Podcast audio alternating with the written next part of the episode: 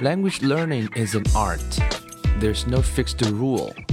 So here you see different paths, possibilities, and ways. And hopefully you can build up positive rituals. Welcome to 英语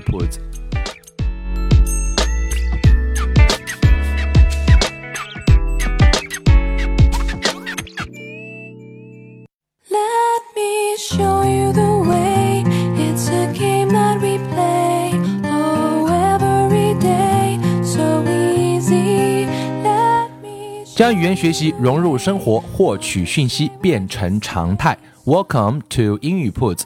And in today's episode, I would like to share with you a letter, a letter from England, and a school, a primary school, wrote to the pupils in the school. And I think it's really inspiring, so I would like to share it with you. 嗯，今天的这一集呢有点特别，想跟大家来分享一封英国的一所小学给今年毕业的小学生的一封信，在网上看到。 所以分享的原因有这样几个：First of all, we can learn some English. We can learn how to give examples. 啊，怎样在英文中我们去举例子来变得比较啊 clear，然后 persuasive，就是我们讲话的两个重点啊，能够是清晰，同时呢是有说服力。所以从英文的角度，我们可以来学习一下。另外呢，我也想啊，可以跟所有的爸爸妈妈或者是孩子们可以来分享一下这封信。我本身有给我儿子有读过啊一遍啊，甚至会读好几遍。那我觉得其实会讲到一个教育的态度啊，什么样是教育的态度？那么什么样才是好的孩子？那我想这封信里面也有很多值得我们每一个家长可以来学习的地方。所以呢，这是两个目的。那我们就来听听看这一封信吧。首先，I will read it in English first for you, so just check it out. Dear students, please find enclosed your end of KS2 test results. We are very proud of you as you demonstrated huge amounts of commitment and tried your very best during this tricky week. However, we are concerned that these tests do not always assess all of what it is that make each of you special and unique. The people who create these tests and score them do not know each of you, the way your teachers do, the way I hope to, and certainly not the way your families do. They do not know that many of you speak two languages.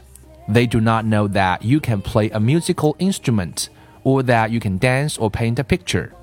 They do not know that your friends count on you to be there for them, or that your laughter can brighten the dreariest day. They do not know that you write poetry or songs, play or participate in sports, wonder about the future, or that sometimes you take care of your little brother or sister after school.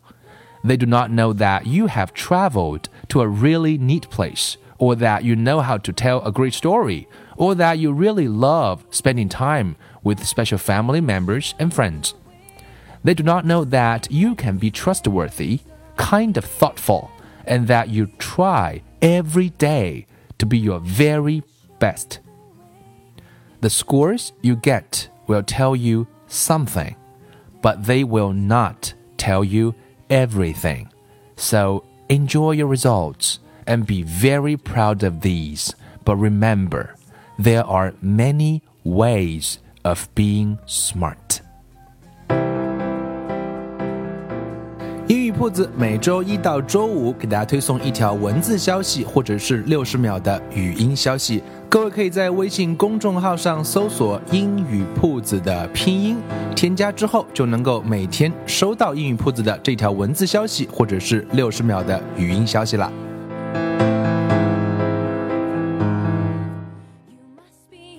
So, how do you feel? I think the language itself is not that difficult. So, I'm going to walk you through um, sentence by sentence uh, to talk about the language part. And also, I would like to share with you my feelings about this. 我们下面来跟大家来过一遍啊，因为它的单词本身并不是很难，然后更重要的是它背后的那个意义是什么。这是一封啊、英国的小学给他们今年毕业小学生的一封信，可能是改变他们一辈子的一封信。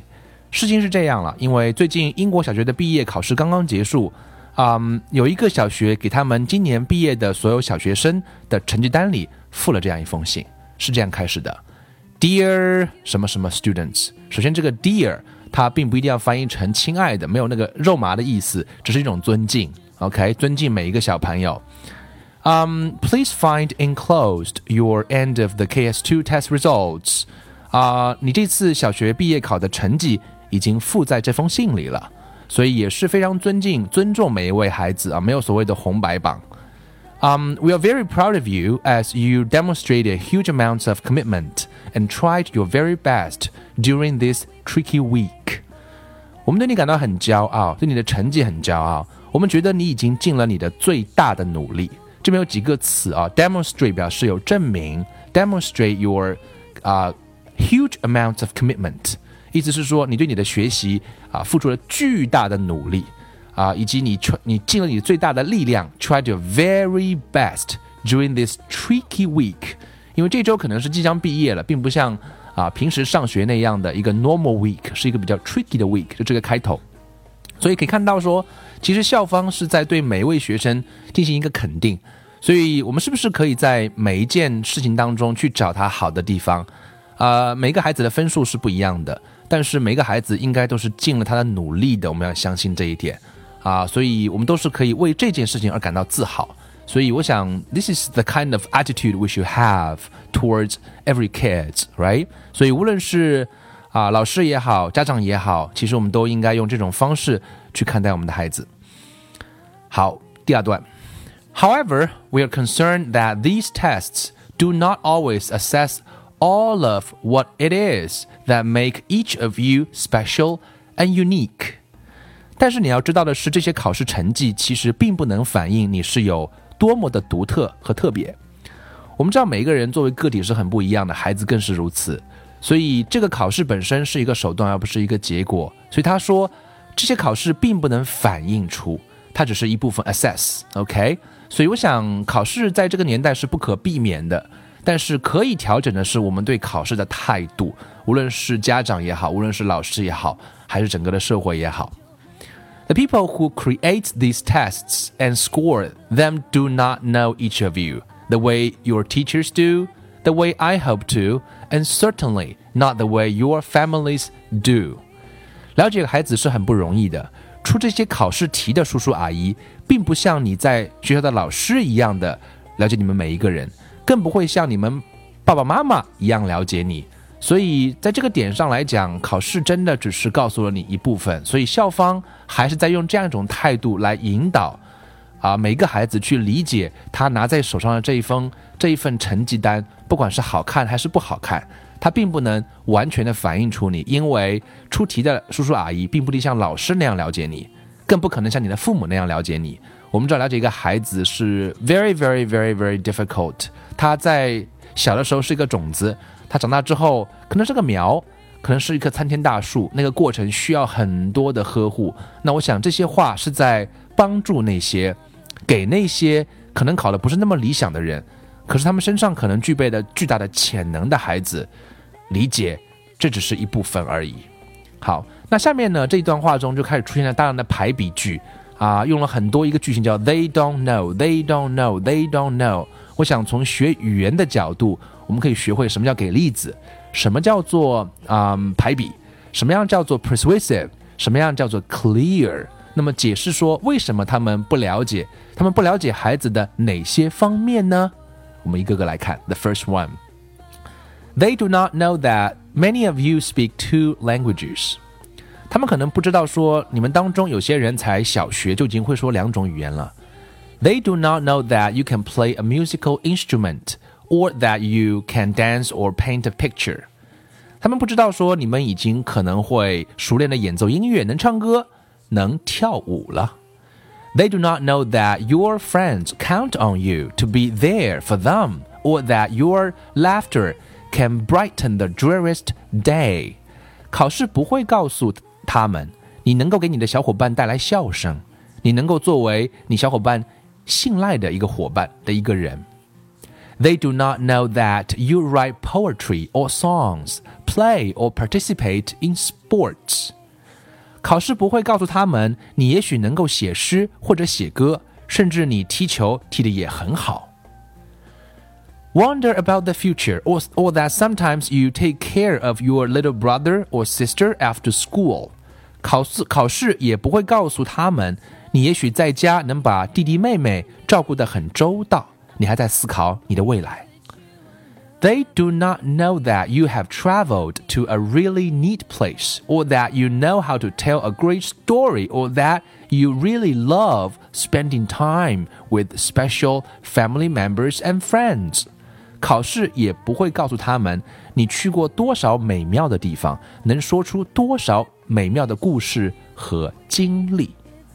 They do not know that you can be trustworthy, kind, or thoughtful, and that you try every day to be your very best。考试也不会告诉他们你是一个善良、深思、可信赖的人。考试不会告诉他们你每一天都在让自己变成一个更好的人。Your score, your scores That you get will tell you something, but they will not tell you everything. 你的分数只能告诉大家你的一面，但是它不能代表你的每一面。So，这个排比各位应该看到了，无论是讲了大量在考试他不能告诉我们的事情，不能告诉孩子会讲的语言，可以讲几门语言，因为学校不考，考试不会告诉他们音乐、唱歌、跳舞，学校不一定考这些，考试也不会告诉别人说你能够讲笑话，你能带给别人快乐，你是信值得别人信任的，考试没办法去 evaluate，考试也没办不会去考写诗、写歌，也不会考踢球。考试也不会考你能够照顾别人，也不会告诉你你去过多少地方。考试也考不出你是一个善良的人。但是这些只是一面，你的分数只是一面，但它不能代表你的每一面。我想孩子在这么小的时候，一个学校氛围、老师、校长能够用这样一种宽容、宽大、更高的角度去看待那个 scores，而不是去比，而不是去攀比。我们今天讲了所谓的 peer pressure。所以从学英文的角度，我们可以看到说，怎么样去论证啊一个观点。老师不了解你，考试只是一部分。他举了大量的例子，另外一部分呢，我觉得作为每一个家长啊，我们都可以去深思这些问题。最后一段 ，So enjoy your results and be very proud of these, but remember there are many ways of being smart. 所以分数只是分数。我们可以为自己的分数而自豪，但是请永远记住，我们人可以有很多种伟大的方式，考试绝对不是唯一的那一种。So that's the letter from a primary school in Britain. And uh, the English part, I think, is easy, but we can learn a lot of ways of giving examples. And as parents, we can learn how to um, talk to our kids, how to um, treat all those scores. 所以 I think it's very inspiring, worth sharing with you. 最后呢，我们就再来听一遍英文吧。那如果需要文稿的话呢，可以在英语铺子的微信公众号里回复 letter。 letter 就是信这个单词，L E T T E R letter 这个单词来获取对应的文稿。OK，最后我们再来听一遍。Dear students. Please find enclosed your end of KS2 test results. We are very proud of you as you demonstrated huge amounts of commitment and tried your very best during this tricky week. However, we are concerned that these tests do not always assess all of what it is that make each of you special and unique. The people who create these tests and score them do not know each of you, the way your teachers do, the way I hope to and certainly not the way your families do. They do not know that many of you speak two languages. They do not know that you can play a musical instrument or that you can dance or paint a picture. They do not know that your friends count on you to be there for them or that your laughter can brighten the dreariest day. They do not know that you write poetry or songs, play or participate in sports, wonder about the future or that sometimes you take care of your little brother or sister after school. They do not know that you have traveled to a really neat place, or that you know how to tell a great story, or that you really love spending time with special family members and friends. They do not know that you can be trustworthy, kind of thoughtful, and that you try every day to be your very best. The scores you get will tell you something, but they will not tell you everything. So enjoy your results and be very proud of these. But remember, there are many ways of being smart. It's a game that we play, oh, every day, so easy. Let me show you the way, oh, just say what you say, so.